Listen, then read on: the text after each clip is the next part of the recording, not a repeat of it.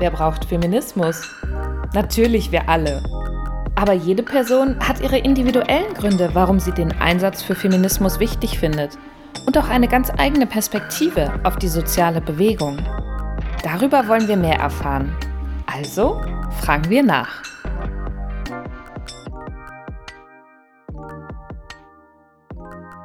Aber bevor wir in diesem Podcast ganz viele interessante Menschen zu Wort kommen lassen und hören, warum sie Feminismus brauchen und den Einsatz für die feministische Bewegung wichtig finden, starten wir mit einer nullten Folge. Mit einer nullten Folge, in der ich euch gerne Wer braucht Feminismus vorstellen möchte, die Kampagne, die persönliche Pro-Feminismus-Argumente sammelt und die es schon seit 2012 gibt und natürlich auch mich, ich bin Jasmin, ich bin Aktivistin und Künstlerin und habe damals Wer braucht Feminismus in Deutschland initiiert. Ja, aber wie ist es eigentlich dazu gekommen? Dass ich mal Leiterin von einer feministischen Kampagne werde, habe ich mir früher auf jeden Fall nicht träumen können.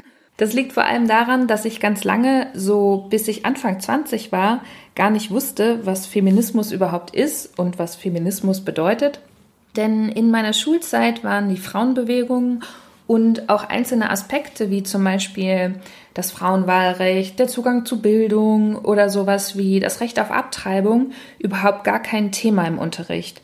Noch nicht mal in AGs oder in Projektwochen. Ich habe Feminismus tatsächlich erst in meinem Geschichtsstudium kennengelernt, auch eher durch einen Zufall, weil ich ein Seminar in Geschlechtergeschichte belegt habe.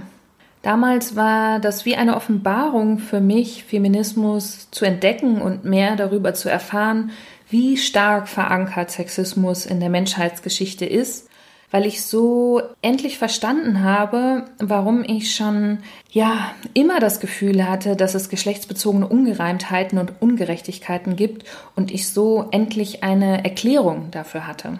Auf jeden Fall macht mich das im Nachhinein echt wütend und empört mich, dass wir das alles im Unterricht überhaupt gar nicht behandelt haben und dass ich mitbekomme, dass das en gros auch immer noch so ist, dass die Frauenbewegung nicht im Unterricht behandelt wird und wir uns absolutes Grundwissen selber aneignen müssen.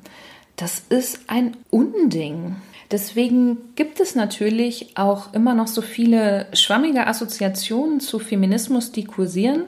Ich habe mal Menschen auf der Straße gefragt, was ihre Assoziationen zu Feminismus sind und spiele euch das gleich mal ein. Entschuldigt bitte die schlechte Tonqualität. Die Aufnahmen sind schon ein paar Jahre alt und wurden auch entsprechend mit einem älteren Gerät aufgenommen. Außerdem war es an dem Tag auch noch windig, aber wir hören trotzdem mal rein. Meine Assoziation wäre alles schwarzer. Feminismus. Mhm. Feminismus ist auch, finde ich, dann eher schon so ein bisschen immer, ja, Richtung zu übertrieben, nicht so wirklich dann emanzipationsmäßig, dass man also für Gleichberechtigung oder was sich einsetzt, schon, schon eher ja, so ein bisschen über. Ich glaube, dass es uns, ich bin Lehrerin, ich glaube, dass es uns verhältnismäßig gut geht. Ich unterstütze meine männlichen Schüler in der fünften Klasse erst recht. Das habe ich gestern noch gesagt, weil die sich gegen unsere Mädchen verflixt durchsetzen müssen. Oh, Im ersten ja. Moment äh, denke ich an die Feminismusbewegung äh, aus den 70ern, äh, an die lila Latzhosen und an das, was sie alles äh, für uns geschafft haben und in äh, zweiter Linie natürlich auch, wie das äh, uns heutzutage alles noch beeinflusst oder betrifft. Wahrscheinlich kennen viele von euch solche Reaktionen, wenn es um Feminismus geht. Fokussierung auf eine bekannte Person, Abwehr, Ablenkung, Verunglimpflichung und natürlich der Verweis auf frühere Zeiten. Ja, ich möchte jetzt auch gar nicht weiter auf die einzelnen Statements eingehen, denn ich finde diese Reaktionen alle nicht verwunderlich, wenn im Allgemeinen so wenig Hintergrundwissen über feministische Themen vorhanden ist. Ich habe den Leuten auf der Straße noch eine weitere Frage gestellt, und zwar, wie sie Feminismus jemandem erklären würden, der nicht weiß, was es ist. Und auch da hören wir mal eben rein. Also ich würde das damit erklären, dass Frauen früher nicht arbeiten durften äh, und auch äh, nicht wählen durften und eigentlich weniger Rechte hatten, als man das heutzutage hat. Das ist heute alles selbstverständlich. Man denkt gar nicht mehr darüber nach und viele sollten jedes Mal bei jeder Wahl daran denken, dass sie auch ein Recht haben, mitzuwählen als Frau. Ich würde sagen, oh Moment, heute ist Sonntag. Ich würde sagen, dass wir versuchen sollten, ähm, ja, uns weiterhin stärker zu vertreten. Ähm, wahrscheinlich ganz kurz in drei Worten. Das ist schwer. äh, ich glaube, das macht mal jemand anders. Ja, wir hören also raus, dass Feminismus bei den Leuten, zumindest bei denen, die ich gefragt habe, genauso wie es bei mir früher war, offenbar nicht als soziale Bewegung abgespeichert ist, als soziale Bewegung, die sich für Frauenrechte und Gleichstellung einsetzt und gegen geschlechtsbezogene Diskriminierung kämpft und uns vor allem in den letzten 100 Jahren sehr viel mehr Gerechtigkeit eingebracht hat. Denn wir müssen uns vor Augen führen, dass Frauen und generell alle Menschen, die als weiblich gelesen wurden, bis ins 20. Jahrhundert hinein auf dieser Welt als Menschen zweiter Klasse angesehen wurden.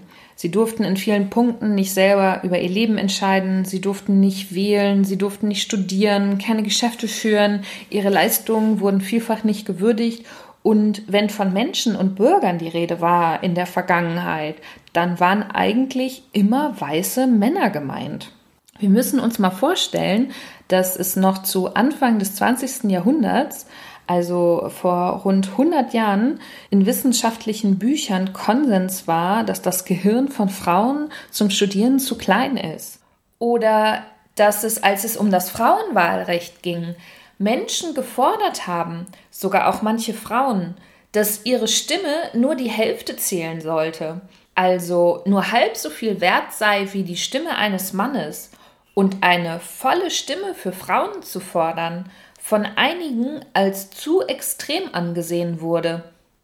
Ohne die Frauenbewegung dürften wir heute nicht wählen, nicht zur Uni gehen und noch nicht mal ein Konto auf der Bank eröffnen. Deswegen ist für mich als Frau und als Mensch Feminismus eine der wichtigsten Bewegungen, die ich mir vorstellen kann. Und es ist meines Erachtens selbstverständlich eigentlich und dringend notwendig, dass wir diese Bewegung würdigen und in Ehren halten, was Menschen bisher geleistet haben und auch immer noch leisten, die sich in der Vergangenheit und auch in der Gegenwart für mehr Geschlechtergerechtigkeit einsetzen und es auch immer noch tun. Denn auf dieser Erde, in Europa und auch in Deutschland ist geschlechtsbezogene Diskriminierung immer noch nicht beseitigt. Die Diskriminierung betrifft in sämtlichen Lebensbereichen, seien es Politik, Wirtschaft, Gesundheit oder Bildung, immer noch zum Großteil Frauen und alle Menschen, die als nicht männlich gelesen werden, also vor allem auch Transpersonen und nicht-binäre Menschen. Auf jeden Fall habe ich selber diese Themen erst für mich als erwachsene Frau entdeckt und verstanden, dass Feminismus genauso eine soziale Bewegung ist wie die Antirassismusbewegung, die Arbeiterinnenbewegung, die Friedensbewegung, die Tierrechtsbewegung oder auch die Umwelt- und Klimaschutzbewegung. Nachdem mein feministisches Bewusstsein erwacht ist, habe ich mich natürlich auch als Feministin identifiziert und auch so genannt. Ich habe in meinem Bekannten- und Freundeskreis daraufhin zum Teil echt schwierige und auch unerwartete Reaktionen bekommen.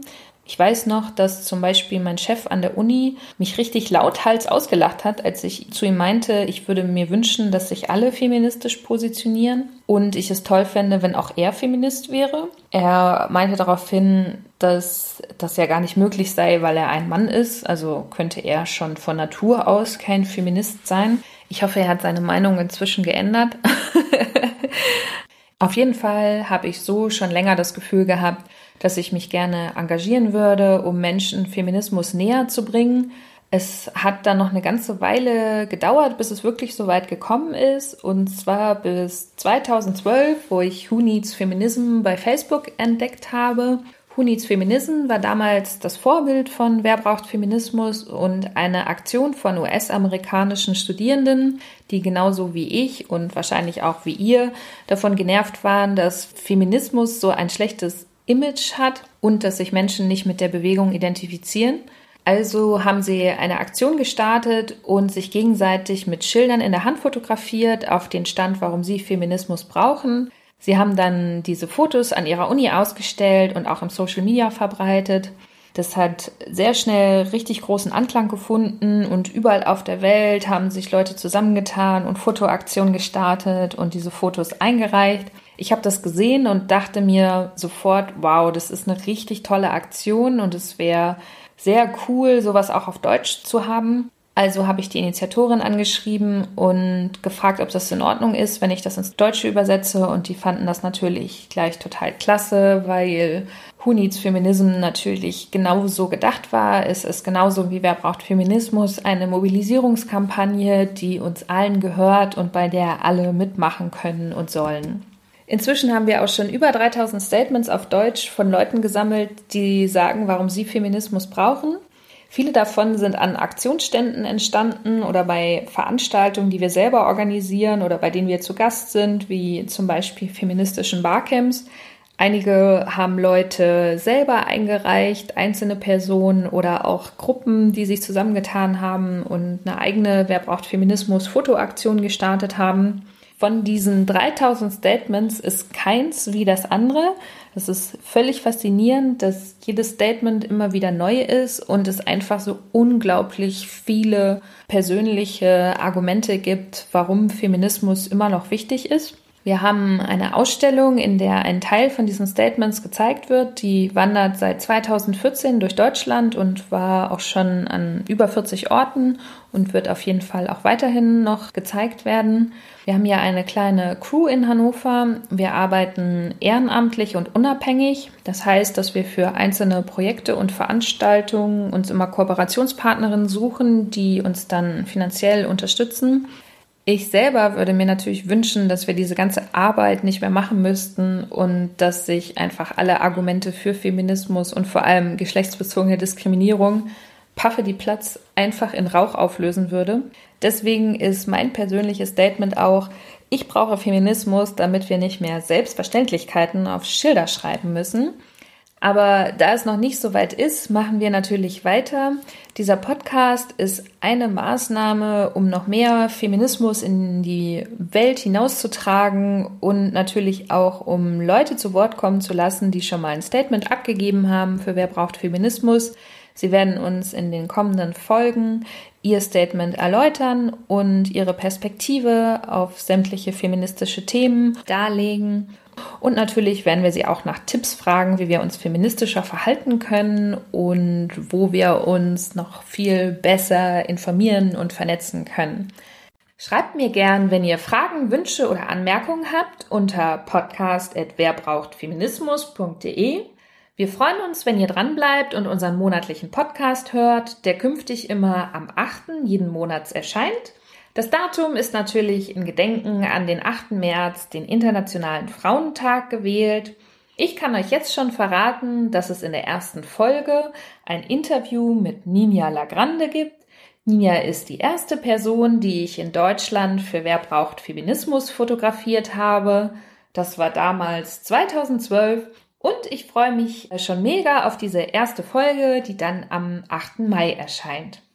Nun bleibt mir nur noch ein ganz herzliches Danke an Caro, Franzi, Sarah und Alena loszuwerden, die mich bei der Erstellung der Podcast unterstützen, sowie natürlich auch ein Danke an die Gleichstellungsbeauftragten der Region Hannover und der Stadt Hannover sowie an die Stiftung Leben und Umwelt, die Kooperationspartnerinnen bei diesem Podcast sind. Und natürlich noch ein Danke an euch, die zugehört haben und ein herzliches auf hoffentlich bald. Herzlichen Dank fürs Zuhören. Mehr Informationen zu Wer braucht Feminismus und dem Podcast findet ihr unter www.werbrauchtfeminismus.de.